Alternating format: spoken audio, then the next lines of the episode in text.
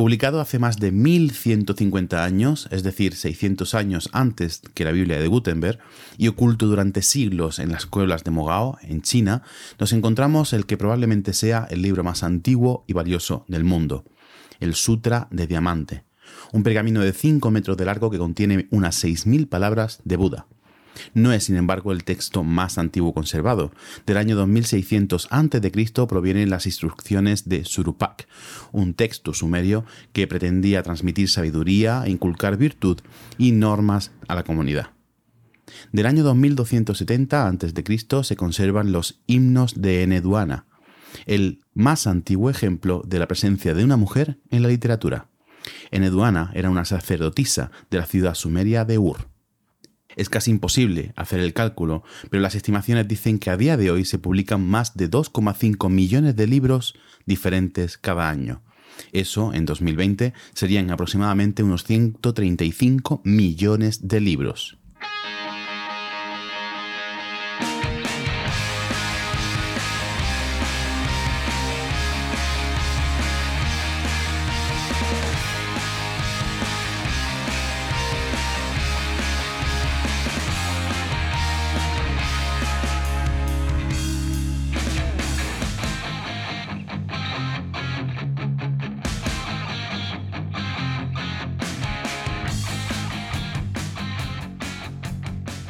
Bienvenidas a No Cuentes Esto, el podcast donde te enseñamos a vivir de contar la ciencia sin morir en el intento.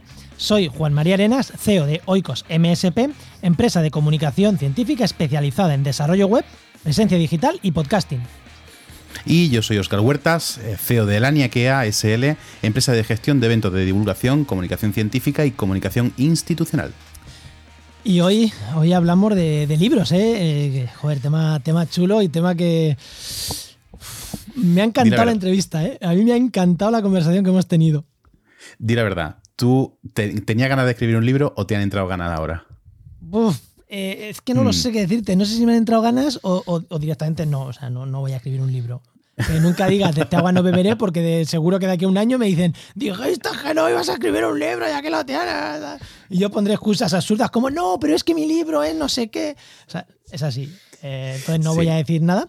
Pero la verdad que muy, muy interesante lo que nos han hablado del proceso de escribir, del proceso de editoriales, de la pasta que se gana, la pasta gansa que se gana de escribir un libro, los contactos que hace, la presencia que te da. ¿Has visto el roles que tenía Ignacio Macho? Joder. Joder, sí, sí, sí, sí. Pero gordo, ¿eh? Sí, sí, sí, sí. Madre mía. Todo esto, todo esto por escribir un libro, ¿no?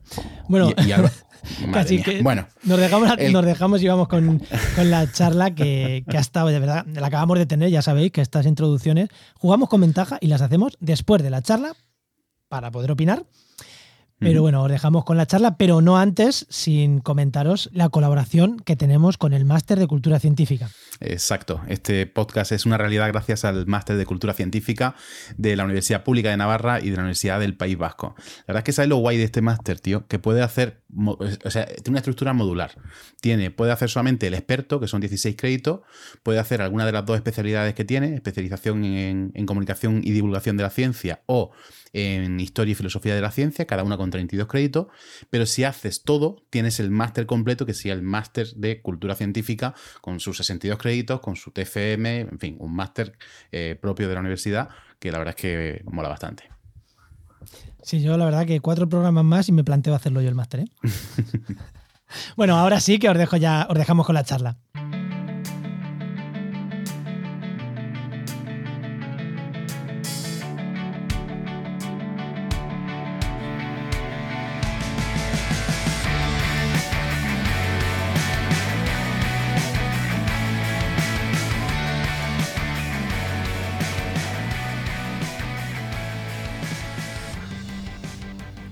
Pues como ya hemos dicho, hoy vamos a hablar de libros, del proceso de escribir un libro, bueno, de todo lo relacionado con los libros.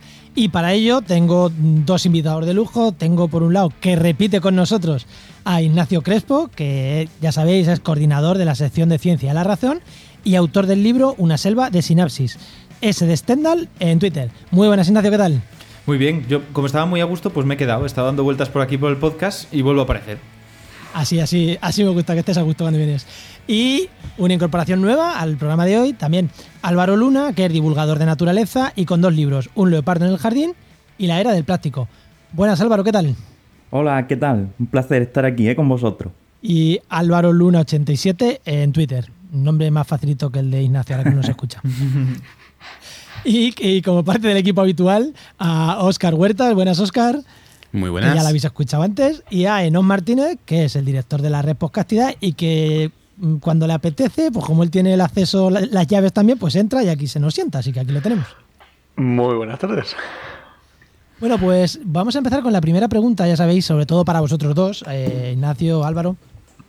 Aunque a ti ya te la hicimos, Ignacio, la primera pregunta es, situación laboral vuestra. ¿Cuál es vuestra situación laboral? Ignacio, recuérdanoslo cuál era. Pues yo soy autónomo, así que ya sabéis todo lo que eso implica, las horas sin dormir, la inseguridad de saber cuándo voy a comer. Bueno, la suerte es que yo, aunque soy autónomo, tengo asegurado que todos los meses me va a entrar algo al menos de la razón, que allí coordino la parte de ciencia y por lo tanto pues algo me entra, pero si puedo pues voy haciendo radio, charlas, monólogos, cosillas. ¿Y Álvaro, tu situación? También estoy como autónomo, justo empecé como autónomo cuando empezó el confinamiento, momento muy oportuno, pero aquí estamos, aguantando el tirón como se puede, picoteando de varios proyectos distintos. Bueno, pues eh, a vosotros no os pregunto, que ya, que ya no lo sabemos. Vamos a entrar con las preguntas. Y la primera va a ser, la primera pregunta súper directa y yo creo que con esta ya podemos echar una hora de tertulia. ¿Hay que, ser, ¿Hay que escribir un libro para ser alguien en esta vida? que empiece él si quiere. Mm. Yo, yo, me siento más alguien desde que publiqué.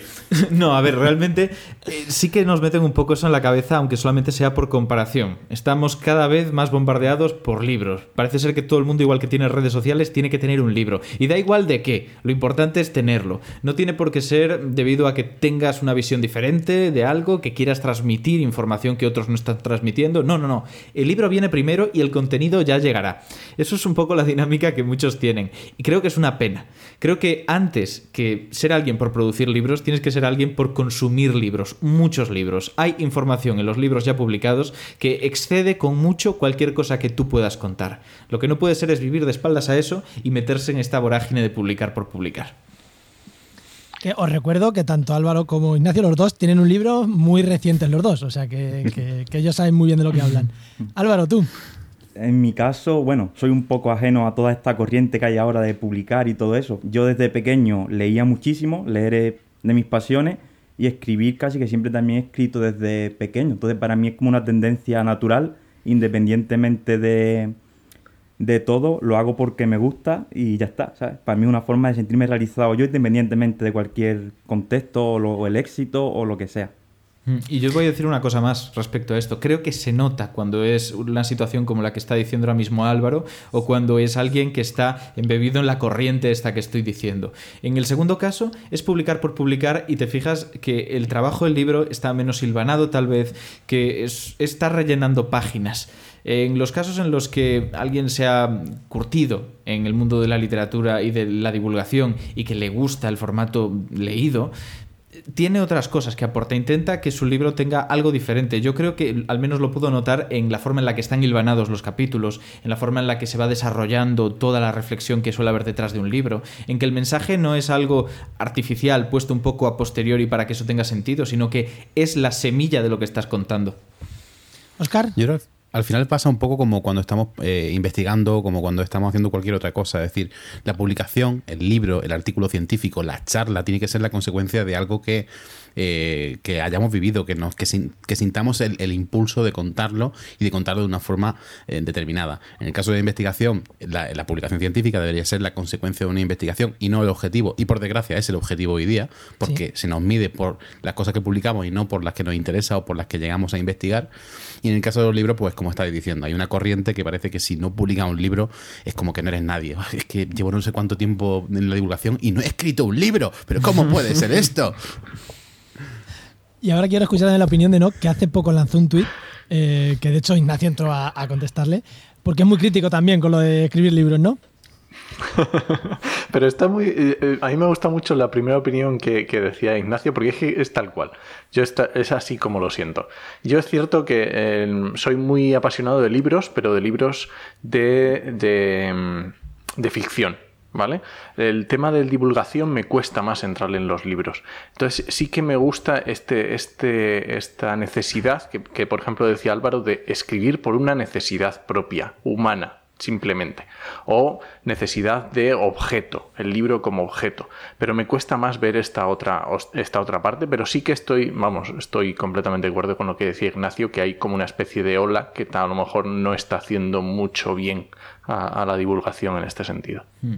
Yo creo que además, en parte, hmm. si, me dejas es muy rápido, hay un esnovismo al respecto. Lo que está publicado como que es más real, sobre todo para las generaciones que ya están pasándose un poco, aquellas que llevan demasiados años en, el meollo.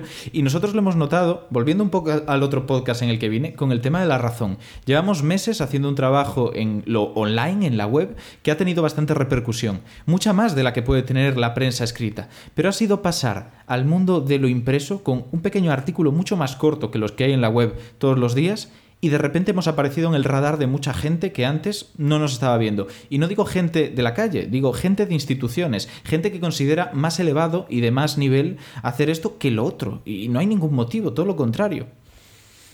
Sí, era un poco el reflexionando también una, una publicación que hicieron hace, hace poco en, en redes, eh, creo que fue Oyan de, de, Next, de la editorial Nextdoor, que preguntaba, oye, ¿de verdad qué beneficio le veis a tener un libro? Es decir, ¿por qué hoy día en el mundo en el que tenemos podcast, tenemos un montón de formatos, de repente escribir un libro parece y sigue siendo relevante? Y no lo ponía ni en positivo ni en negativo, le parecía que era curioso entender las motivaciones. Y una de las cosas que aparecía era la trascendencia es como que todo lo que está en un podcast parece que es como más etéreo o, todavía tenemos esa concepción de que es etéreo, de que eso desaparece, de que en algún momento se va y que sin, sin, embargo un libro va a permanecer ahí por, por los restos de los restos, como si un libro tuviese tanta, tanta difusión. El famoso dicho de escribe un libro, planta un árbol y tiene un hijo. ¿no? Pues, eh, pues viene en parte por eso. Pero sí, ¿qué, qué opináis vosotros de, qué, mm, de, esto que decía? O casi la pregunta que tengo aquí, ¿no? Que, ¿Qué beneficios? Eh, bueno, mejor voy a plantear la pregunta directamente de otra manera, porque no sé si queréis hacer algo a la reflexión que ha hecho Oscar, pero yo tengo aquí también una pregunta que es, ¿qué beneficios os aporta a vosotros, os ha aportado escribir un libro? Eh, ¿Beneficios directos o beneficios indirectos? Imagen de marca, imagen de marca personal, eh, estructurar las ideas internamente. ¿Qué beneficios os ha podido llevar a vosotros o puede llevar a la gente el escribir un libro? A mí, personalmente, he notado bastante lo de estructurar las ideas. Yo podía haber estado reflexionando pues, muchas veces sobre cosas de la neurociencia. A fin de cuentas, pues es el máster que, estoy estudiando. Me queda el trabajo de fin de máster. Y es todo lo que en parte estuve estudiando durante la carrera de medicina. Llevaba mucho tiempo leyendo mucho al respecto. Pero tú reflexionas sobre cosas muy concretas, ¿no? Sobre problemas concretos. Cuando escribes un libro, si quieres hacerlo bien, al menos desde mi perspectiva, tienes que conseguir hilar cada idea con la siguiente. Tienes que darle un sentimiento de totalidad a eso que no ocurre cuando piensas esporádicamente en problemas distintos. De esta forma te das cuenta de que tus reflexiones a veces tienen lagunas o cosas en las que necesitas profundizar, a través del mismo proceso de, de creación, de esquematizar tus ideas y de buscar información para completarlas. Y esto a mí me ha ayudado mucho. Yo ahora mismo me considero bastante más capaz de responder ideas complejas sobre la neurociencia y el cerebro que antes de escribir el libro. ¿Se me escapa muchísimo? Pues por supuesto que sí, pero menos. Y ha sido en parte gracias al libro. Y la imagen de marca, que es lo que decía antes. De repente apareces en los radares de mucha gente que consideraba inferiores los otros formatos. Álvaro.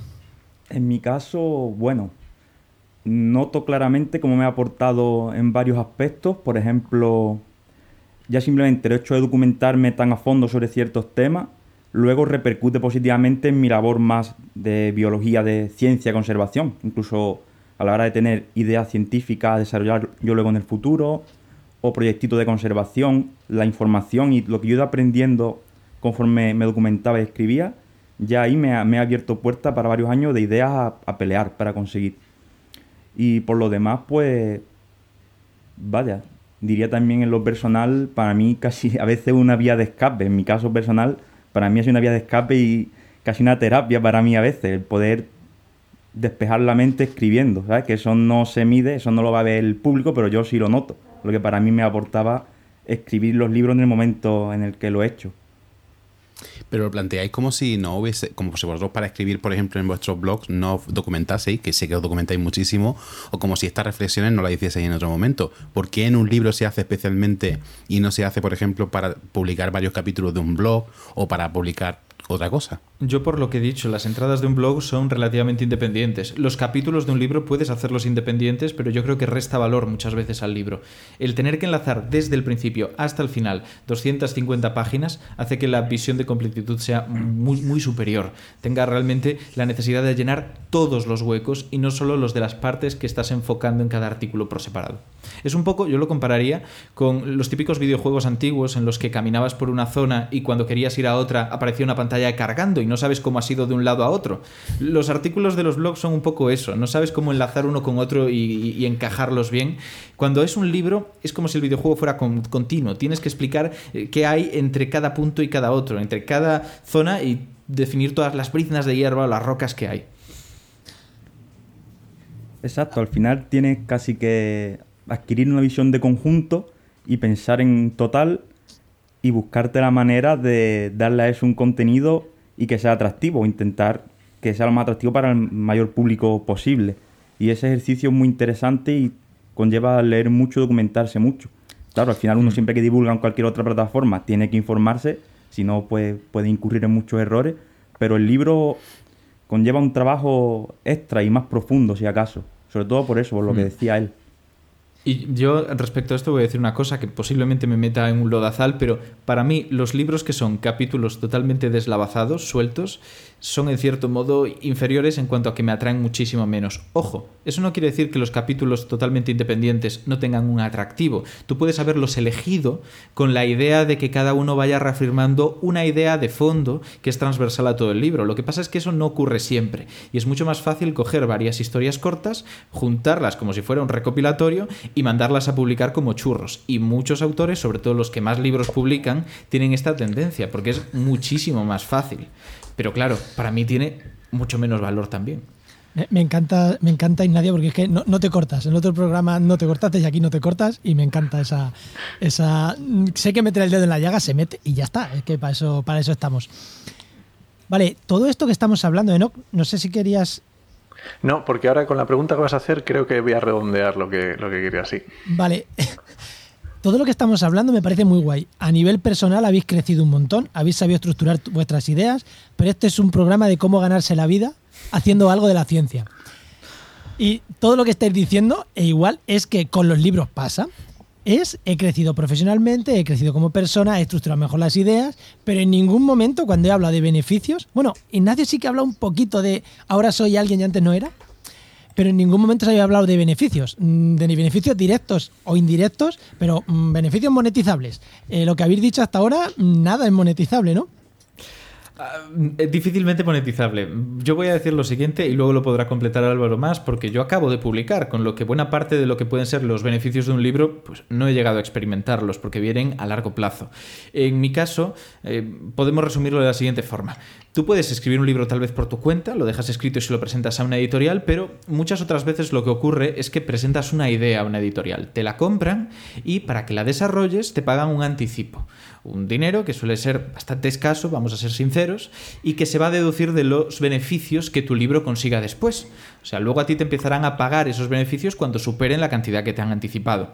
Beneficios que pueden estar, eh, y que me corrija Álvaro porque cambia mucho entre las editoriales, yo por lo que he hablado con amigos, entre el 6 y el 10% en función de si es pues un libro publicado físico o si es ebook, que suele ser más el ebook porque cuesta menos. Creo que hay ebooks que llegan al 25% de beneficios y todas esas cosas pues van cambiando, pero a fin de cuentas tienes eso, el anticipo, que suele ser una cantidad de dinero que tal vez digas en el primer momento, ostras, ¿cuánto dinero de golpe? Pero es que va a ser uno o, tal vez partido en dos y luego no verás nada hasta que un año después se vea si has superado los beneficios que te habían dado con el anticipo. Y es muy difícil, hablamos de un 8% del precio de un libro que, pues, que, estarán los libros. Entre un 15 si son muy baratos y un 20 y algo, por ejemplo el de Carlos Briones, que lo recomiendo mucho, ha salido hace nada, son 23 si no me equivoco, y es porque es un libro gordo, con ilustraciones muy buenas, muy trabajado en cuanto a la edición, pero no va a pasar mucho de eso, no va a superar mucho los 23, 24 4.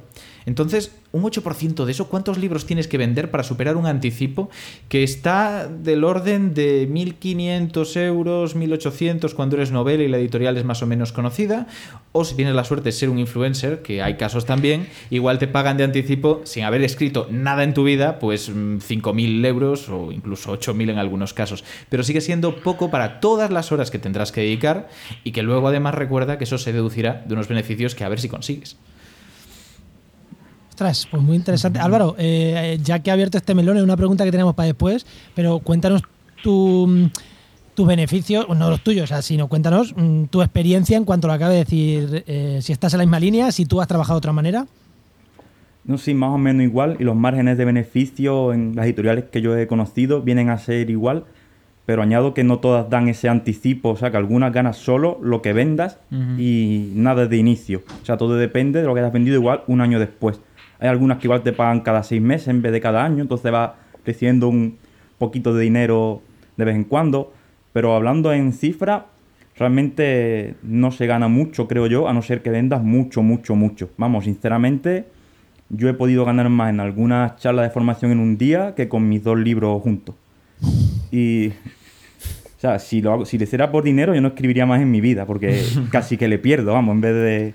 Si bien es cierto que a raíz de los libros, ya de la temática que yo trato, luego secundariamente si pueden salirme charlas de ese tema o alguna formación concreta sobre esos temas. Entonces ya secundariamente sí que a raíz de mi libro, mm. pues sí que puedo ganar dinero por otro lado. Claro, pero eso ya es, indirecto, ¿no? Efectivamente. Pero, de libro libro, mm. vamos, muy poco, creo yo. Y que es lo que digo, que llegas a sitios que tal vez no te habrían invitado y a partir de ahí haces pues más o menos un poco de, eh, bueno, trabajo así de conocer gente. Yo no voy a dar nombres, pero es verdad que ahora que estoy hablando del libro en, radio, en sitios tal, eh, he ido a un sitio, les ha gustado cómo he hecho esa presentación del libro y me han dicho, oye, pues te vamos a llamar para más cosas, ya pagado como colaborador puntualmente. Oh, Entonces eso es como, vale, pues genial, a partir de aquí va sacando alguna cosilla. Pero es verdad que si es solo por el dinero, pues no, sacas más de hacer casi cualquier otra cosa, sobre todo si quieres trabajar el libro y dedicarle tiempo. Entonces, realmente, em, además de la pasión que uno pueda gustarle o del aprendizaje que pueda tener, por supuesto, ¿realmente el libro lo veis como una llave? como una llave para, digamos, en, en, este, en esta sociedad de divulgación, en este, en este ecosistema en el que estamos, como una llave para abrir determinadas puertas? Yo al menos sí. Yo creo que sí pero por lo poco que he vivido y por lo que he visto en otras personas, que tal vez teniendo trabajos que considero que no eran demasiado remarcables, los libros les han abierto oportunidades, lo que decíamos en el otro episodio, la posibilidad de demostrar su valía en otras cosas, que en cierto modo es suerte, es estar en el lugar adecuado, en el momento adecuado, y comprar papeletas para que ese momento llegue. En, mi caso, sí, sí. en, mi caso, en mi caso también, también ha sido así en cierto modo. Yo de hecho cuando estuve en la radio en Mallorca el año pasado, los tres meses, fue a raíz de que ellos me hayan conocido de una presentación que hice de mi libro Un leopardo en el jardín. Y cuando a veces he hecho presentaciones de, mi, anterior libro, porque el nuevo no ha sido posible por la situación en la que estamos por el virus. Pero sí que había asistentes que luego me decían, oye, me ha interesado ya más que el libro que también tú en sí. Dame tu currículum por si podemos hacer tal o cual cosa. Entonces, cuando yo he ido haciendo presentaciones o algo de cara al público, sí que he notado que al final, pues casi que al final me el currículum para lo que surja, o alguien interesa en algo, un proyecto, pues alguna colaboración posible. Entonces, esto secundario que hablaba antes. Yo iba a decir dos cosas. Una era con respecto a la forma de pago. Es que hay algunas editoriales que directamente lo que hacen es que te pagan una cantidad y te compran todos los derechos. Tú ya no vuelves a ver nada más nunca. También es verdad que son las que menos pagan. Eh, pero sí que es verdad que al, final pues, te llega una cantidad X. Tú decides si te merece o no la pena escribir y dar esa idea y, listo. Pero ya te desentiende. Es decir, ya nunca más va a haber beneficio. Y luego lo otro que te iba a decir es: eh, estoy de acuerdo en que efectivamente puede ser que escribir un libro te dé más visibilidad, sobre todo en ciertos ambientes. Pero no crees que llegas escribir un libro cuando ya tienes un bagaje, cuando ya tienes una experiencia. Y obviamente podemos llegar a pensar que es el libro lo que en ese momento nos ha dado el acceso, pero el libro no es más que una excusa. Es decir, cuando si tú simplemente haces un libro de primeras, por muy bien que lo hagas, eh, bueno, para empezar posiblemente ninguna editorial te lo coja. Yo es que creo que es una apuesta muy arriesgada escribir el libro y luego pretender venderlo a una editorial, porque muchas, bueno, muchas, depende mucho de la experiencia, pero algunas te van a decir, bueno, intenta derivarlo de esta forma, cambiar esto, intenta enfocarlo de esta otra forma y tendrás que cambiar cosas.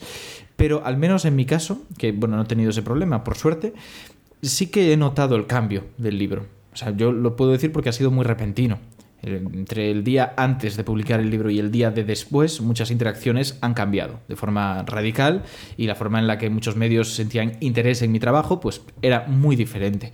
Y eso que ya había vivido otros momentos así de más o menos boom, cuando anuncié lo de que iba a empezar a trabajar en La Razón, también crecí bastante, pero de forma muy distinta. Crecí en números, en visibilidad, pero no necesariamente en reputación. El libro lo tenemos idealizado y apolitizado además, que prácticamente cualquier otro medio en el que participes tiene alguna idea política que va a gustar más a unos que a otros. Y el libro es bastante puro en ese aspecto. Sí.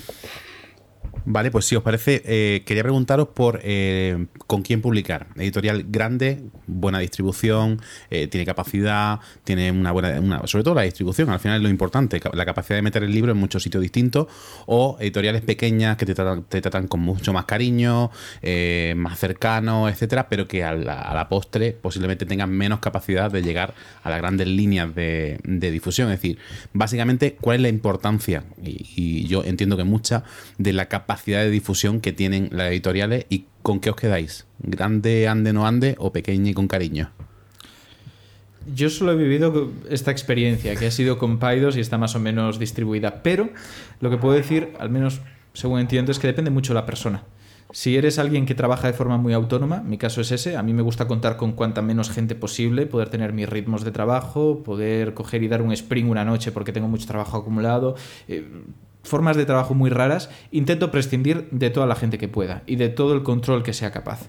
Con Paidos he tenido la suerte de que yo firmé, dije tal día lo entrego y entre una cosa y otra, las pocas preguntas que tuve, que creo que fueron dos o tres, eran sobre tema de, de administración, de burocracia. O sea, yo el libro lo entregué tal cual el borrador el día de la fecha, y no hubo ninguna otra interacción. Para mí eso fue maravilloso porque me dio una libertad absoluta. Si eres alguien que necesita tener en cierto modo más presión, más control, ciertas dudas y tener feedback, puede que una editorial grande que vaya a tener menos control sobre ti, pues no sea la mejor idea. Pero bueno, teniendo en cuenta que uno puede tener esa autonomía, si puede hacerlo por su cuenta, tirar de una editorial grande sin que la falta de control sea un impedimento y aprovecharse de la difusión, creo que es el mejor juego posible. Álvaro. En mi este caso, en mi caso, pues yo apuesto más por la mejor posible, la mejor que se pueda. O sea, mi forma de, de, proceder ha sido distinta, creo yo, porque yo escribí mis libros tranquilamente en mi casa, sin tener nada hablado con nadie, y una vez escrito es cuando yo empezaba a mandarlo, a intentar moverlo. Entonces, bueno, mi idea es intentar llegar a una editorial que llegue a, a, al mayor número de sitios posible, que tenga diferentes departamentos, incluso te puedan facilitar luego entrevistas, una buena difusión del libro, todo lo que conlleva ya no solo la publicación, sino lo que viene luego. Y yo lo noto, vaya, que me puedan entrevistar en mucha más variedad de sitios, el ver el libro en mucha más multitud, en estaciones de tren, aeropuertos, muchos más lugares. Yo apuesto por eso, pero también porque mi forma de trabajar es distinta. Claro, porque tú Álvaro, por lo que entiendo, eres lo que antes ha dicho Ignacio que no hiciéramos, eh, lo de no te pongas a escribir y luego vaya a las... A las em, Dije que era más arriesgado, editoriales. no dije que no se hiciera. tú sí que lo has hecho al revés. Sí, efectivamente, tampoco tengo otra opción porque a mí nadie me va a decir de antemano que, que haga un libro. O sea, yo tengo que hacerlo y mostrarlo, ya les gustará o no. Pero no puedo esperar que alguien me diga a mí algo para hacerlo, sino que tiene que salir de mí. Yo lo hago, lo muestro y el que interesa, que por ahora mis dos libros, vamos, que incluso tuve que elegir entre ocho o nueve distintas, interesaron bastante. Y, y ya ellos pues ya les ha gustado en principio, vale, dale las vueltas necesarias hasta que esté definitivo, nos lo manda otra vez, vale. Y ya vamos hablando y rematando cosas y así mm. hasta que sale.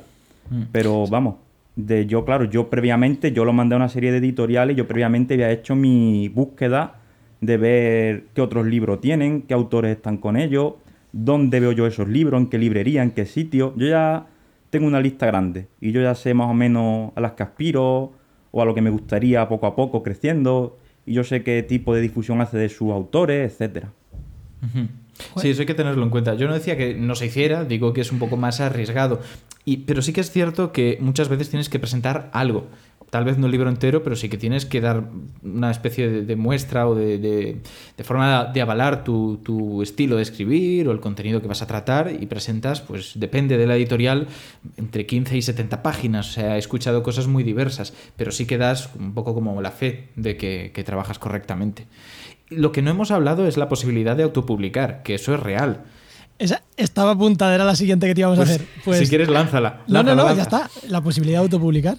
Vale, eh, es verdad que a lo largo de, bueno, de la historia, eso de autopublicar, lo- las últimas décadas está un poco como mal visto, ¿no? Por algunos. Es como, "Ay, nadie ha creído en tu producto y, te lo has tenido que publicar tú. ¿Qué significa hacer una inversión para la impresión, para la maquetación si no tienes a alguien que lo haga, para la distribución? Es, es carillo, las cosas como son.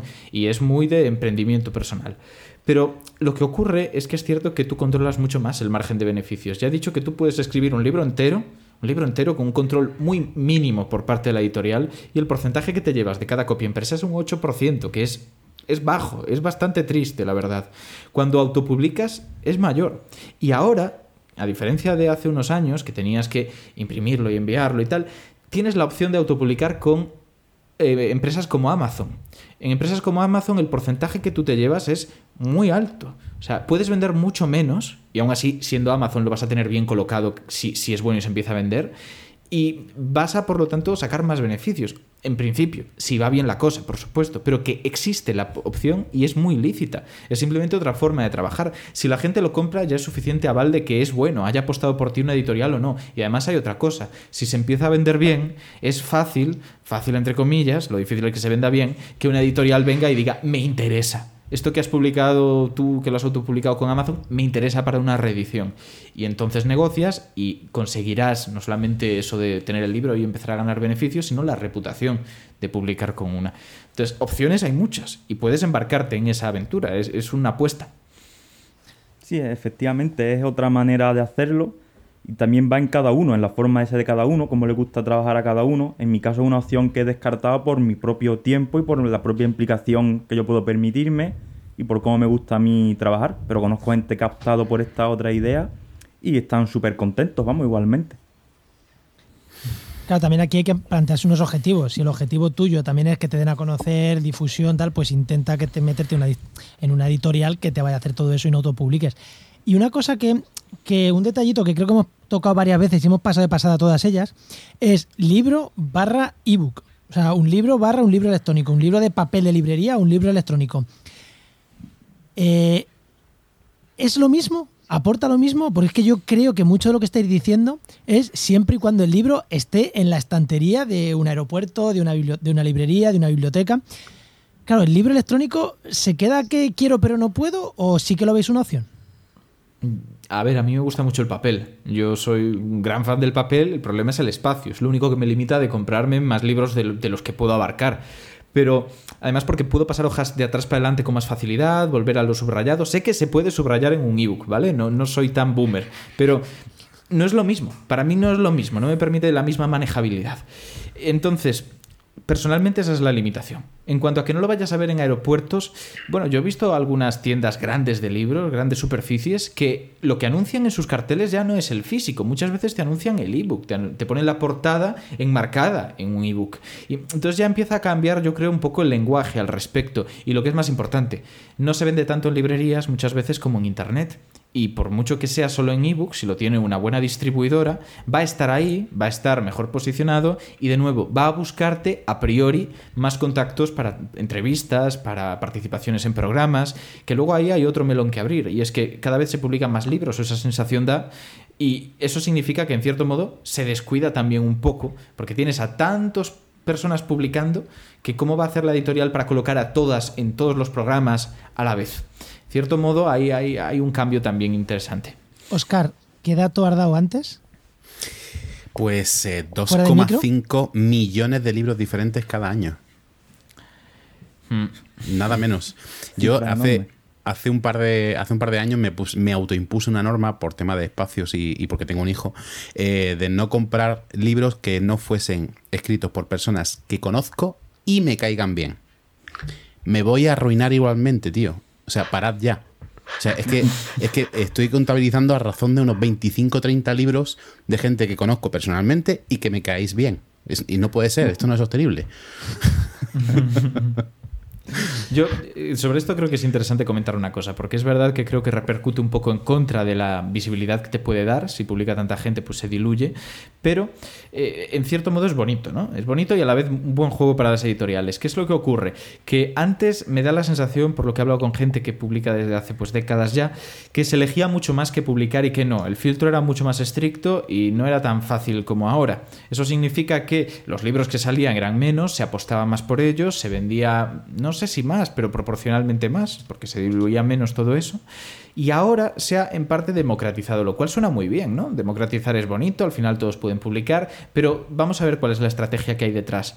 Las editoriales hacen apuestas mucho menores, porque al final publican tiradas de... 200 o 500 ejemplares, que es una vergüenza. O sea, dicen, ha acabado la primera edición, segunda edición. Bueno, pero si es que ha vendido mm, poquísimo, hace años para ser un bestseller, para ir por la, por la segunda edición, es haber triunfado muchísimo. Ahora casi cualquiera en cuestión de unos meses, si no incluso días, va por la segunda edición. Vemos libros realmente mediocres que van por la edición, pues no sé si, si ya 14 llevan en las espaldas. Es una verdadera barbaridad.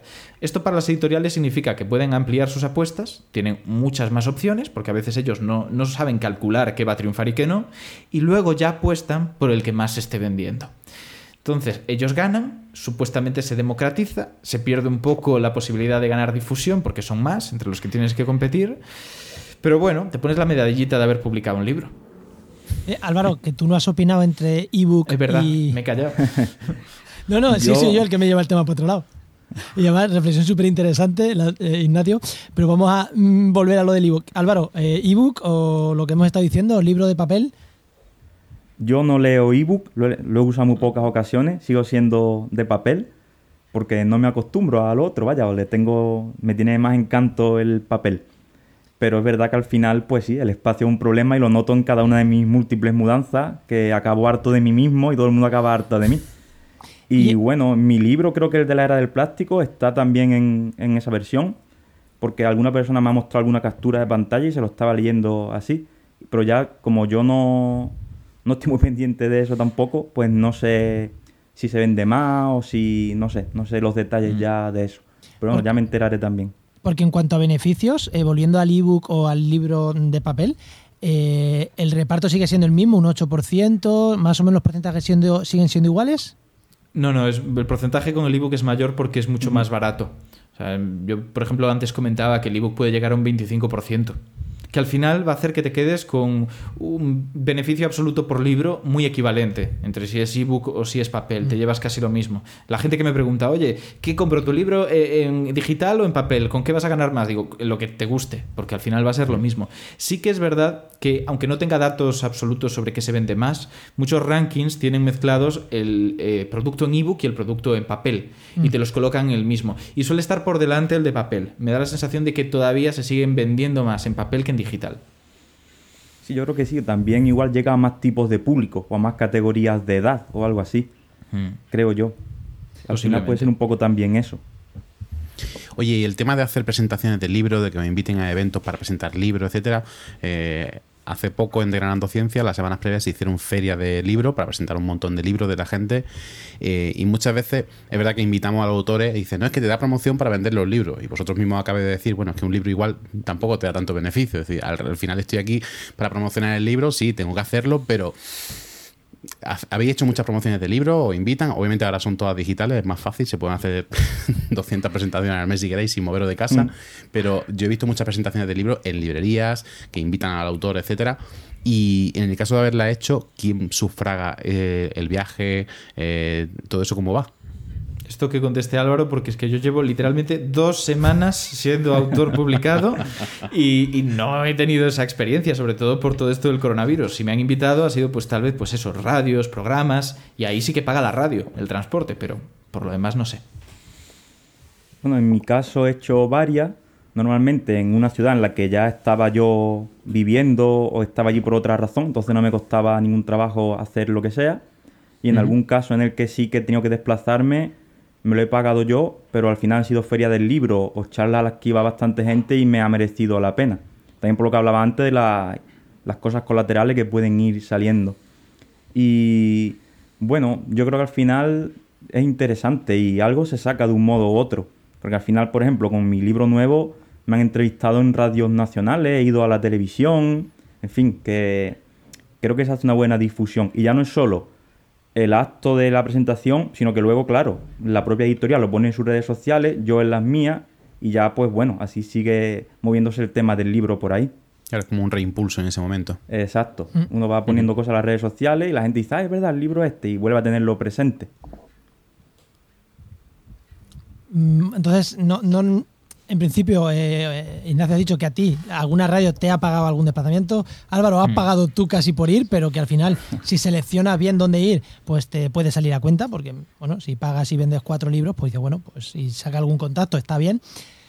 Y ahora una última pregunta que sé la respuesta que me vais a dar los dos, porque, porque la sé. Tenemos aquí apuntado como libro como recopilatorio de un blog. O sea, gente que tiene un blog, un blog de éxito, y al final lo que hace es, me saco mi libro eh, sobre el blog. Y es que además le pongo el mismo puñetero libro. Y ahora me viene a la cabeza eh, uno que a mí me gusta mucho, que es el de mi eh, Aitor Sánchez, el nutricionista, que es creo que es Mi Dieta Cogea. El, libro, el blog se llama Mi Dieta Cogea y su primer libro se llama Mi Dieta Cogea. ¿Cómo lo veis? Porque al final a mí me parece que es mm, repetir lo mismo dos veces. No sé si sé vuestra opinión, pero bueno, por si queréis aportar algo más. A mí no me gusta nada, no me aporta absolutamente nada, pero porque ya digo que, al menos por frecuencia, suele ser gente que pone los artículos que más le han funcionado, que más le han gustado a ellos, sin intentar ver esa visión de conjunto. Y lo que es incluso más frustrante, no es que cojan esos artículos y los publiquen en un recopilatorio, es que cinco años después hacen un nuevo recopilatorio y la mitad de los artículos son refritos del refrito. Y te los has encontrado ya en varios libros. Y tú te has comprado el último porque dices, jo, es que me gusta cómo escribe y sí que aporta cosas y tal. Y dices, que la mitad ya, ya me lo has contado más veces. No has tenido ni siquiera la decencia de actualizarlo. Y hay gente realmente buena y reconocida que son popes de la divulgación en libros que han hecho esto hasta el hartazgo, siendo buenos profesionales, escribiendo muy bien, pero ¿qué pasa? Que los beneficios son bajos, que ya escribir un libro lleva mucho tiempo, que posiblemente hayan tenido que compaginarlo con trabajos que les quitan mucho, muchas posibilidades de estar escribiendo ahí hojas y hojas. Así que puedo entenderlo, pero como consumidor me parece horrible. Álvaro. Yo he visto bastante de este tipo y no me gusta casi ninguno, porque aparte algunos se limitan a un, copia y pega en el que ni siquiera revisan los errores, la falta de ortografía. Es un copia y pega desordenado en el que se nota que lo que quería esa persona era, bueno, tener un libro en su propia estantería con sus propias cosas recopiladas o que alguien así se lo compre, pero que no hay un trabajo muy grande detrás, ni siquiera de haber ordenado un poco las entradas para que tenga una coherencia, cierta coherencia por grupos de temáticas o algo. Eh, y uno de los poquitos que sí me gusta de ese estilo es así. Son reflexiones muy buenas, son artículos muy buenos, y al menos esta persona se ha preocupado un poco de hilarlo un poco más. Entonces es más digerible. No, no, pasa nada, puedes decir nombres, ¿eh? Yo voy a dar un nombre, pero lo voy a dar porque es un ejemplo muy particular en cuanto a que muestra todo lo bien que puede hacerlo y lo mal que por el contexto a veces quedan cosas. Más que nada porque tenemos un libro que de hecho lo tengo por aquí, eh, lo tengo bastante a mano, creo. Un momento. Ah, que así puedo comentar los capítulos. Es Historia al cerebro de José Ramón Alonso, que es uno de los grandes escribiendo en este país.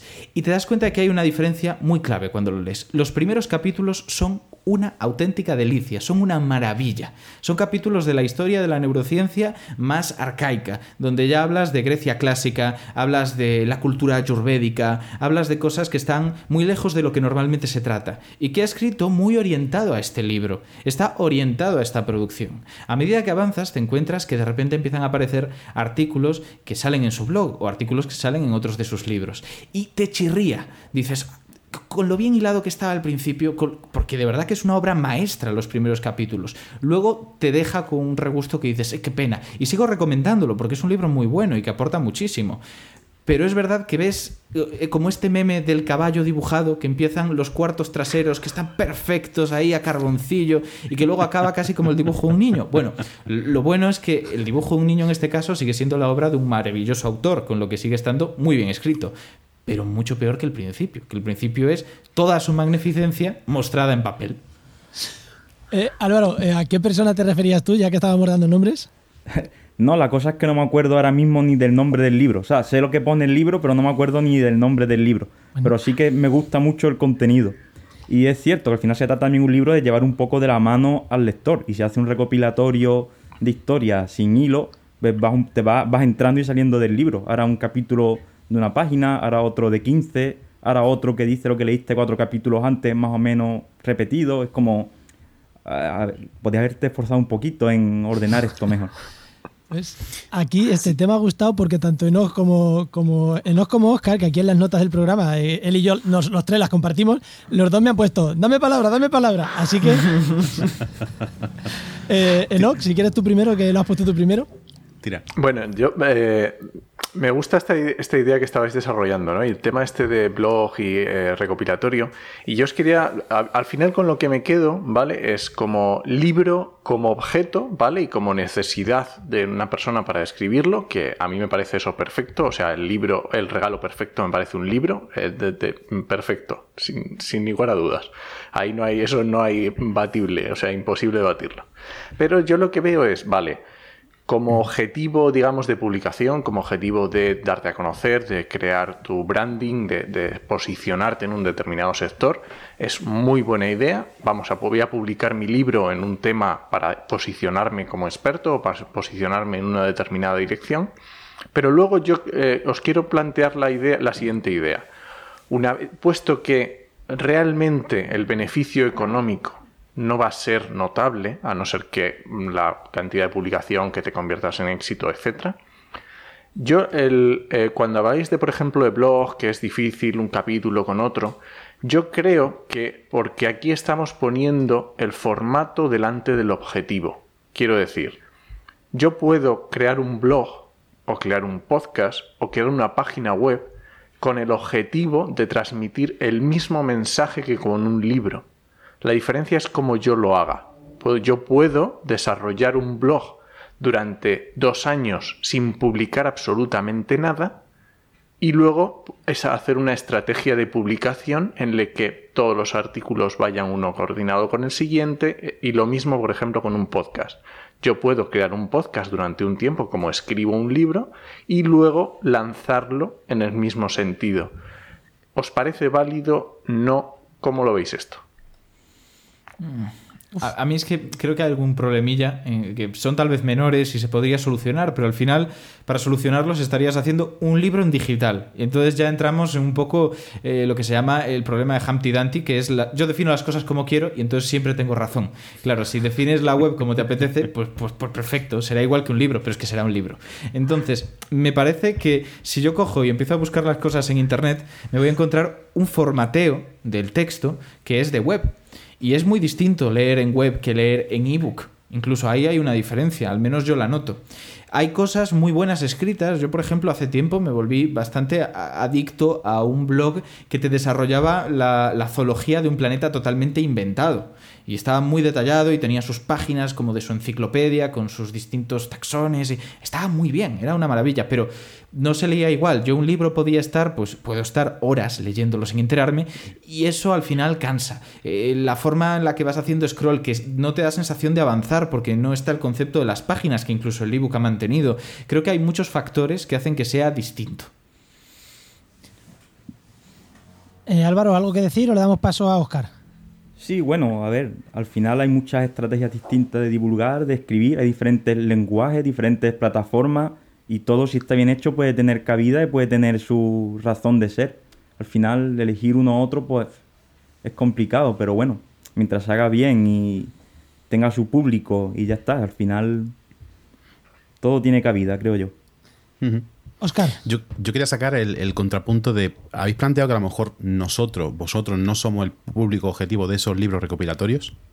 Lo digo porque hay muy buenos libros recopilatorios en los que se ha Obviamente se ha editado, se han corregido los errores, se ha buscado un, hilvanado de los capítulos y me estoy acordando, por ejemplo, del libro de Sex de Pérez Tupinyá, que no deja de ser un recopilatorio de su, de su blog y que sin embargo está bastante bien hilvanado unos temas con otros, etcétera. Es decir, posiblemente el problema es que, claro, como nosotros consumimos tanto contenido divulgativo en, en- ya en formato blog, nosotros no somos el público objetivo de esos libros, pero yo os aseguro que Aitor ha vendido bastantes, bastantes libros con ese recopilatorio maravilloso que es Mi Dieta Cogea y es que además el branding de su, de su nombre es que habría sido gilipollas si no llega a utilizar el mismo nombre. Es que Sí, no, no, tenía que, me tenía genial, utilizarlo, me claro. genial. Y es verdad que es un libro que, que- que puedes regalar y no, un blog no puede regalar un blog, puedes recomendarlo. Pero no es lo mismo Claro, regalar un blog. Claro, también hay, también hay temas que se prestan más a esto que otros. Es decir, yo creo que hay temas, por ejemplo, como los de nutrición, y me estoy acordando ahora mismo, de- lo tengo aquí cerca del libro de Beatriz eh, sobre seguridad alimentaria, que ese libro se presta a que sea un recopilatorio de pequeños textos, porque además está ordenado de esa forma, con pequeños cuadritos, pequeños textos, pequeños, como pequeñas entradas dentro del libro. Y se presta muy bien a eso. Y hay otros que, obviamente, como el de José Ramos Alonso, que igual se prestaría menos si habría sido mucho mejor, que ya lo es bueno, Es bueno, eh, es bueno. que lo hubiese escrito directamente como libro y no como entradas. A mí me da la sensación de que depende mucho de cómo quieras pasarlo, del blog al escrito. Ya decía al principio que los libros de temas sueltos, no necesariamente recopilatorios, puedes escribir ex profeso para el libro, pero que sean sueltos, a mí no me atraen, a no ser que estén elegidos de tal forma que haya todo un mensaje de fondo transversal, que lo hay. Por ejemplo, el último libro de Jordi Pereira, que es un libro sobre preguntas y respuestas, básicamente, no es un libro que a priori me atraería a mí. Pero a medida que lo vas leyendo te das cuenta de cómo está estructurado con mucha brillantez. Es posiblemente lo, más interesante de este libro. Cómo ha ido eligiendo cada pregunta para que la respuesta de la anterior sirva como de base de cimientos para lo que vas a contar a continuación. Entonces sientes que está construyendo algo. Hay, hay un avance. Es algo que al, menos yo necesito. Por ejemplo, Pérez es una cosa que hace con sus libros, da una sensación de continuidad que es muy importante y me gusta, o sea, me parece que es otro de los grandes autores que tenemos por eso.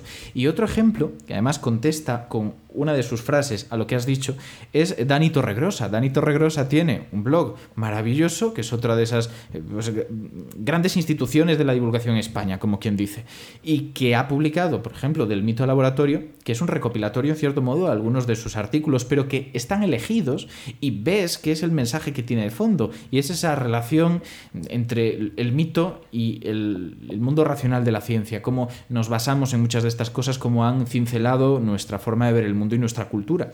Entonces te, te llevas esa sensación de que el libro está bien trabajado, que se ha intentado llevar al libro más allá de como un conjunto de cosas. Pues yo creo que este primer bloque va llegando a su fin. Ya no vamos a pasar al segundo bloque, que, que ya casi todos aquí conocemos. Y los oyentes espero que lo conozcan también el segundo bloque. Pero antes quiero hacer un resumen, muy, muy, muy resumen. A ver qué os parece. Entonces, si yo me quiero ganar la vida escribiendo un libro, es, vale, escribir un libro bien como estrategia de otras muchas cosas. De organizar tus ideas, de conseguir contactos, de conseguir visibilidad, de muchas cosas. Pero si piensas que escribiendo un libro vas a sacar dinero, mm, no lo hagas. ¿Ese podría De- ser el resumen final que hemos dado? Depende del dinero que quieras ganar o a lo que quieras llegar. Claro, si te quieres comprar unas chapas, pues sí. Oye, te da para muchas chapas. Claro. Al final todo depende de eso. Claro. Ahora, también es importante, creo que si te abre a otro tipo de género, otro tipo de literatura que no es la divulgación, igual también vendes millones y puedes pegar el pelotazo con suerte con otro tipo de libro. Posiblemente. Pero eso Me da la sensación de que hay más competencia, pero es verdad que quien peta y se vuelve bestseller, se vuelve bestseller fuera de, de este mundillo. También habría que ver cuánto sacan, porque nosotros podemos ver las cifras de ventas de, de grandes autores en cuanto a publicación y compra de libros, como puede ser Juan Gómez Jurado, que está muy de moda estos años, y en cambio luego tal vez no está sacando tanto como parece, ni siquiera ese caso que es paradigmático del éxito en la publicación pues no es para tanto. Yo, en cuanto al dinero que se suele ganar, eh, lo que pienso es lo siguiente, y es que, que es lo que decías un poco, Álvaro, hace un momento. Imagínate que te van a pagar de anticipo 1.500, 1.500 euros. Pues dices, bueno, pues mm, a ver, me da solamente para comprarme pues 1.500 hamburguesas de- del McDonald's de un euro. Pero si las hamburguesas del McDonald's de un euro me satisfacen tanto como un Maserati, pues me está permitiendo comprar 1.500 Maseratis. O sea, es, depende un poco de esa idea. ¿Cuánto estás buscando tener? Yo soy de gustos muy sencillos. Yo con que me dejen comprar libros, pues perfecto. Y con 1.500 euros me compro unos cuantos libros. también depende mucho de si la divulgación quieres que sea tu profesión que ocupe todo tu tiempo o si es un complemento a tu actividad laboral real, ¿no? La que, en la que empleas ocho horas al día o las horas que eche. Que en mi caso yo siempre he priorizado más mi trabajo más que la divulgación. Pero aquí es ganarse la vida haciendo divulgación, así que aquí hablamos de gente que se gana la vida haciendo divulgación, comunicación, divulgación, transferencia, mm, más mundo. Y por eso vuelvo un momento a Dani Torregrosa. Dani Torregrosa comentó en un momento dado que el libro, la idea es que se venda. O sea, que sea bueno. Sí, lo que tú quieras, hazlo como te apetezca, pero que se venda. Y tienes razón. O sea, puedes tener en cuenta más o menos todas las recomendaciones que hemos dado, pero ya puestos, aunque ganes poco, intenta que eso se optimice dentro de lo que cabe. Así que si quieres coger los artículos de tu blog y plantarlos, Vale, pues hazlo, elígelos con cabeza, intenta que eso tenga una elegancia de composición, que digas, puedo, puedo ver algo más que lo que me cuentan las propias líneas, puedo leer entre líneas, puedo leer entre capítulos. Y en ese caso, pues oye, perfecto, estás cumpliendo todos los requisitos y encima te microforrarás, no te forrarás, pero un poquito sí. Pues eh, ahora sí que sí, vamos con las preguntas que, que Ignacia se las sabe, Álvaro, ¿no? Así que uh, voy a lanzar la cabecera y vamos con las preguntas.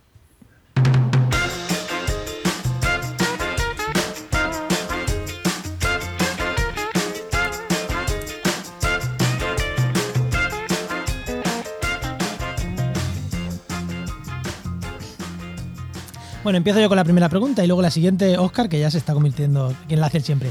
La primera pregunta, decirme una herramienta, aplicación, eh, programa sin el que no podríais vivir y por qué. Ignacio, tú nos dijiste uno, pero si nos dices otro, a nivel profesional, eh, a ver si me vais a decir aquí no, no, está claro. que me gusta colgar cuadros. Yo es que voy, voy, a temas, voy a ir a temas muy básicos. Dije la otra vez el Google Drive, el, el, Sheets en concreto, y hoy voy a decir el WhatsApp, pero porque no nos damos cuenta de lo maravilloso que es poder estar en un contacto tan directo con cualquier persona, poder invadir su privacidad y sus momentos de ocio con cualquier cosilla de trabajo. Eso para coordinar equipos es fantástico. Es como estar hablándoles al oído constantemente como uno de esos angelitos y demonios, pero con las cosas que tienen que hacer. Hay que hacerlo con cuidado, pero sin esa herramienta yo no podría estar metido en todos los fregados que estoy metido ahora. ¿Y no podría ser con Telegram en vez de WhatsApp? Hombre, yo lo prefiero, pero la gente pues, lo tiene menos. Los mejores grupos que tengo son en Telegram. Álvaro. Pues mira, no estaba preparado, ¿eh? pero también estaba pensando WhatsApp por todo lo que engloba y todo lo que simboliza. Es que al final puedo hacer un millón de cosas al momento, incluso mandar fotos, archivos, en fin, que de forma inmediata tengo un montón de, opciones y, casi que hemos pasado a no comprender el día a día sin herramientas mm. como esta, vaya. Aunque voy a hacer proselitismo aprovechando lo que acabas de decir de enviar archivos y lo que acaba de decir Oscar de mejor Telegram, y es que Telegram permite pasar archivos mucho más pesados y puedes tenerlo en el ordenador sin tener el teléfono encendido. O sea, para compartir archivos es infinitamente mejor. y, no reduce, y no reduce la calidad de las fotos. Puedes pasarlas como archivos, exacto. Que eso como podcaster viene muy bien, que no reduzca la calidad de los audios. vale, la siguiente pregunta espera, espera, es... Espera, espera, Ah, vale, vale. ¿Alguna, Oscar, ¿alguna herramienta que nos queréis decir vosotros? ¿Otra, aparte de la que hemos dicho ya? Sí, si queréis decir... Yo es que voy a decir una.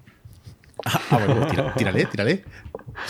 Pues mira, yo voy a decir una herramienta que es que llevo unos días haciendo, escribiendo muchas veces lo mismo, así como 320 veces la misma cadena de palabras, eh, y, me pilla una herramienta que me encanta, que vale 20 euritos al año, que se llama Text Expander, que es que tú escribes tres palabras, le das al intro o sin darle al intro y te la convierte en el texto que tú le tengas puesto. Pero que el texto puede ser un script de JavaScript, puede ser unas blockers de Gutenberg de WordPress, puede ser un texto formateado, un texto sin formatear, cualquier cosa. Es una herramienta que vale eso, mm, dos euros al mes o algo así. Y el tiempo que te ahorra, yo tengo configurado Zoom, la dirección de Zoom, yo la tengo configurado con tres letras. Tres letras intro y paso la dirección de Zoom. Yo antes tenía que abrir Zoom, copiar la dirección y mandarla alrededor de dos veces por día. Oye, eso me ha quitado mm, segundos que son minutos y que son horas a lo largo de un año de curro. Así que yo con esa herramienta estoy encantadísimo. Pues yo, en el, siguiendo la tradición esta de herramientas que usamos mucho y que no nos damos cuenta, voy a hablar de un navegador que a mí me tiene enamorado, que se llama Opera. Eh, Opera es de Chromium, o sea que la raíz es, el navegador Chrome, pero está mucho mejor elaborado. Lo llevo utilizando muchísimos años y tiene unas, una, serie de opciones que no las ves, que son muy chiquititas, pero que te facilitan la vida un montón. Vale, pues yo voy a hacer uno que me, me extraña que no hayas dicho tú ya, Juan, que es WordPress. WordPress como herramienta para gestionar páginas, para meterle eh, eh, plugins, para meterle mil millones de cosas, fácil de utilizar y sobre todo cuando tienes que trabajar también con equipos, te permite mm, que gestionar una página web de repente sea bastante fácil. Hombre, sí, mi día a día, todos los días trabajo con WordPress, el, haciendo webs. Es que, claro, yo voy a herramientas que todo el mundo pueda manejar. Esa expander la puede usar todo el mundo. WordPress, sí, la puede usar todo el mundo, pero no para desarrollar web. Eso ya. Mm, sí, pero la curva de aprendizaje para manejarla simplemente, mm. es decir, si te montan una página en WordPress, tú puedes manejarla a diario sin problema. Por eso yo hago WordPress. Vale, pues vamos ahora a la siguiente pregunta. Eh, creo que esta ya la respondió Ignacio. Eh, Álvaro, ¿cuánto ganas y de dónde viene tu ingreso? pues mi ingreso ahora mismo vienen de algunos proyectos que coordino, los que hago algunas de las partes de esos proyectos oh. y básicamente de ahí, ahora mismo. También en este momento es especialmente complicado porque mucho de lo que tenía lo he perdido por el virus. He perdido casi todas mis entradas de dinero. O sea, en marzo perdí casi el 90% de mis entradas de dinero. Entonces, pues bueno, ahora mismo pues eso. Lo que pasa que yo como acababa de terminar la tesis, tenía, tengo el paro todavía y durante una serie de meses lo puedo compatibilizar con lo de autónomo. Entonces estado, todavía tengo el paro unos meses y lo poquito que voy ganando poco a poco de autónomo, pues con eso, con cursos online, con, la con los proyectitos de conservación, más o menos eso. En cantidad pues no sé qué queda al final. El paro son 800 y pico y de lo demás pues estaré ganando 500, 600 claro, cuando se acabe el paro se me acaba ya, ya enfrento otra situación. Pero bueno, yo creo que iremos consiguiendo más proyectos y más cosas al final, poco a poco. Pues eh, siguiente pregunta, eh, consejo para alguien que quiera ser como vosotros, que quiera ser como tú. Eh, empieza el que queráis, venga, Álvaro. empiece él. Empiezo yo, bueno, como queráis. Pues para ser como yo, bueno, tampoco es que sea la imagen del éxito, pero bueno, pero bueno, en resumen, al final, trabajar mucho, mucho, mucho. Yo siempre digo, hacer caso a lo que dice la gente, pero hasta cierto punto, porque la gente muchas veces tiene un mensaje muy pesimista y te pueden quitar las ganas de luchar por lo que tú crees, que tú realmente crees que puedes conseguirlo y te quitan las ganas. Entonces, luchar por lo que uno realmente ve que puede conseguir y que no te quiten las ganas y mucho esfuerzo. No digo sacrificio, tampoco se trata de sacrificarse, pero esfuerzo mucho. Capacidad de trabajo muy alta. Vale. Ignacio. Y... Ignacio, Ignacio, que Ignacio no ha dicho nada. Yo creo que lo importante es encontrar algo que te apasione, porque ahí es donde vas a, a verte más alejado de la pereza. O sea, no te va a dar ningún tipo de reparo ponerte a trabajar. Iba a decir al principio que tolerancia a la falta de sueño también es importante si alguien quiere hacer lo que hago yo, porque quieras que no, me paso muchas noches en vela, pero ahora menos porque estoy siendo sano y además me, llaman la atención si no, pero creo que es importante, creo que es importante y creo que hay que saber que si paso noches en vela no es porque esté penando delante del ordenador atado con grilletes, es porque el cuerpo me lo pide, porque es algo que quiero completar porque me está llenando en ese momento porque he encontrado mi pasión en lo que estoy haciendo. Así que creo que esa es la clave. Si encuentras algo que te llena y tienes la posibilidad de disponer de tu tiempo más o menos como necesitas, porque evidentemente no siempre puedes por motivos externos, ahí es donde vas a, empezar a ver frutos. es importante. Sí, sí, dime. Es importante eso que dice porque estoy pensando cómo yo he escrito mis libros, en qué momento de mi vida y en, en general en qué momento del día lo escribía. Yo he hecho mis dos libros mientras hacía la tesis, que ya bastante es también y al final los hacías de noche, que ya ves tú las ganas que puedo yo tener de noche, después de todo el día en la ciencia, ponerme a buscar artículos científicos y a escribir más sobre ciencia en el fondo. De noche, los fines de semana y los puentes, pues más tiempo. Pero que al final ha sido eso, en qué momento y en qué días lo he hecho. Pero era lo que yo quería, a mí me llenaba hacerlo así y pude con energía porque realmente me motivaba. Si no, está claro que no lo hubiese hecho. Así, así me gusta. O sea, montamos un podcast para que enseñar a la gente cómo vivir de esto y la conclusión es trabajando. O sea, de verdad. Qué cosas, ¿verdad? Sorpresa. misterio. bueno, Oscar, la pregunta que ibas a hacer, que te he cortado. Oye, ¿y a quién nos recomendáis que engañemos para que venga en la segunda temporada? Hmm. ¿Alguien que creéis que es interesante, o por el tema, o por esa persona, o por lo que sea? Pues yo voy a decir a Carlos Briones, porque lo he nombrado al principio. Justo estaba pensando en él porque el otro día comentó que él escribió su último libro en vacaciones, entre Navidades y verano, pasándose todo el tiempo posible delante del ordenador. Y el resultado es brillante porque sus resultados son brillantes. Hace lo que le apasiona, tiene muchísimo estilo y se nota en su trabajo. Entonces creo que es una persona que puede hablar de esto y desde una perspectiva distinta a la nuestra, porque su primer libro fue colaborativo. Así que cómo se trabaja un libro escrito entre muchos es otra de esas cosas que puede ser interesante. Vale, ¿y Álvaro? Estoy pensando, estoy pensando. Que se me viene tanta gente a la mente. Gente y temática, general- ¿eh? Que puede ser alguien. Claro, puede ser gente o puede ser un tema. Sí, estoy pensando que muchas veces pienso que hay gente a la que llevo siguiendo muchos años en divulgación, ya sea por blog, por Twitter o por lo que sea, que no terminan de lanzarse a, a sacar libros. Y sería súper interesante ver ya sus libros, aunque sea más gasto para todo y más amigos que sacar libros y todo, pero que seguro que pueden salir libros muy interesantes y por una cosa o por otra no terminan de, de lanzarse. Y por ejemplo, Carlos Lobato tiene un montón de material de años y años de una divulgación más adaptada a estudiantes, por ejemplo. Y yo creo que podría hacer libros súper interesantes ajustados a, a su tema y a su público, ¿no? Y hace cosas muy originales y podría ser un buen invitado. Pero- en general, muchos tuiteros de temas de naturaleza, que creo que es- estoy yo a- que he sacado algún libro, pero muchos no están sacando libros ni están divulgando más allá de Twitter, donde tienen algunos decenas de miles de seguidores y lo hacen muy bien. Y creo que dar ese saltito sería interesante para que haya más libros de divulgación de la parte que me toca a mí, de naturaleza, disponible para todo el mundo que quiera. Porque a veces percibo eso, que cuando voy a librería, de la parte de naturaleza hay muy, muy poquita cosa. Si ya de ciencia menos de lo que me gustaría, de naturaleza hay muy poco. Y hay muchos divulgadores de naturaleza que no terminan de dar ese paso. Pues, eh, ¿algo más queréis aportar, Oscar, Enoch? ¿O vamos cerrando? Vamos Yo cerrando, ¿no? Vamos a ir cerrando, ¿no? Venga, pues antes de irnos, momento spam. Eh, yo voy a hacer el primer momento spam. Pues primero vamos a cerrar con Álvaro. Álvaro, que ha escrito dos libros: Un leopardo en mi jardín y Un planeta de plásticos, si no me equivoco. La, Casi, no, la era del plástico, la era del plástico. ¿Y eh, dónde podemos encontrarte? Eh, bueno, en Twitter, en tus libros, algo más que nos quieras hacer de spam tuyo, de tus proyectos, de lo que quieras. Pues aparte de Twitter, ahora quizás estoy cada vez más tiendo más a Instagram también. Que mi. Que mi. Viene a ser igual. Álvaro Luna, en este caso Álvaro Luna 87. Mis redes sociales son muy sencillas porque es mi nombre habitualmente. Y por lo demás, el podcast, que no os sorprendo, el Atlas de la Biodiversidad. Y mi canal de YouTube, que está empezando y lo he paralizado por un problema técnico con mi ordenador, pero ahora remonto ya al canal, que también lleva mi nombre. Yo soy muy sencillo para todas estas cosas. Menos para el podcast, el Atlas de la Biodiversidad, que está súper Eso chulo. es. Y Ignacio, Pues ya comenté el otro día que como varias cosillas, ¿no? Tenemos ahí la sección online de La Razón con articulillos todos los días, tenemos su versión impresa en papel, tenemos un podcast de una hora para hablar con científicos, con calma, así, sin, sin edición apenas de la conversación, lo cual le da más autenticidad. Evidentemente, si la conversación es fluida está bien, si no es un tostón, pero intentamos que sea conversación fluida. Y aparte chulo. de eso, pues a Ciencia Cierta, Coffee Break, otros podcasts donde voy participando y de vez en cuando, pues monólogos, eh, charlas. ¿Algún curso?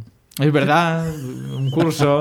Eh, Ahora está este curso que de hecho con la Niaquea, así que mejor cuéntalo tú que tienes la visión de conjunto de la que tanto hablábamos, pero ahí estoy yo hablando de cómo hacer podcasting. Bueno, para que sacar el tema, eh, efectivamente, en la NIAC hemos montado un curso de técnica de divulgación para, para enseñar a la gente un poco pues, las diferentes herramientas, formatos, eh, mm, proyectos en los que pueden participar. Y bueno, pues invitamos precisamente a, a Ignacio a que nos hablase un poco de cómo montar un podcast, de la parte técnica y de la parte, digamos, también de guion, etcétera.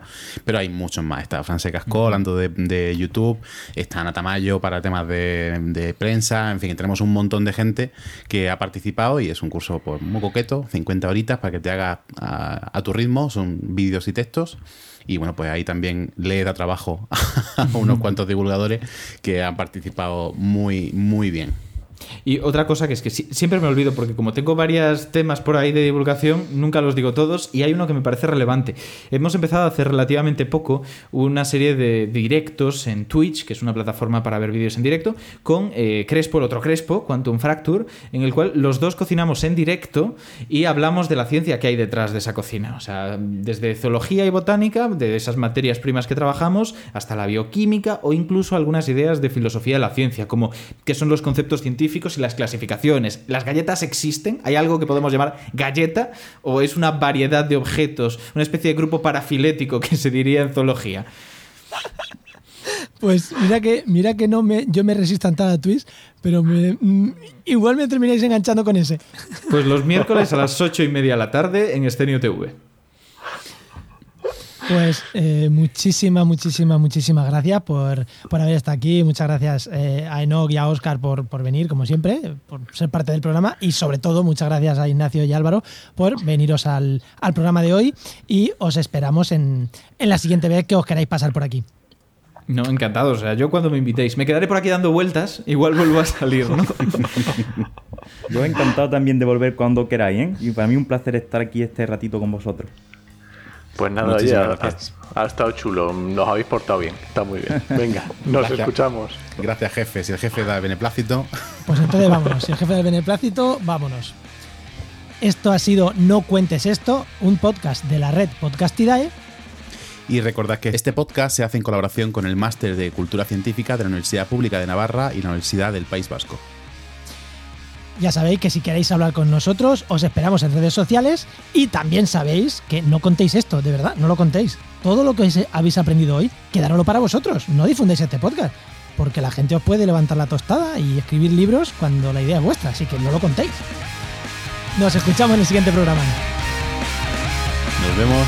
Adiós.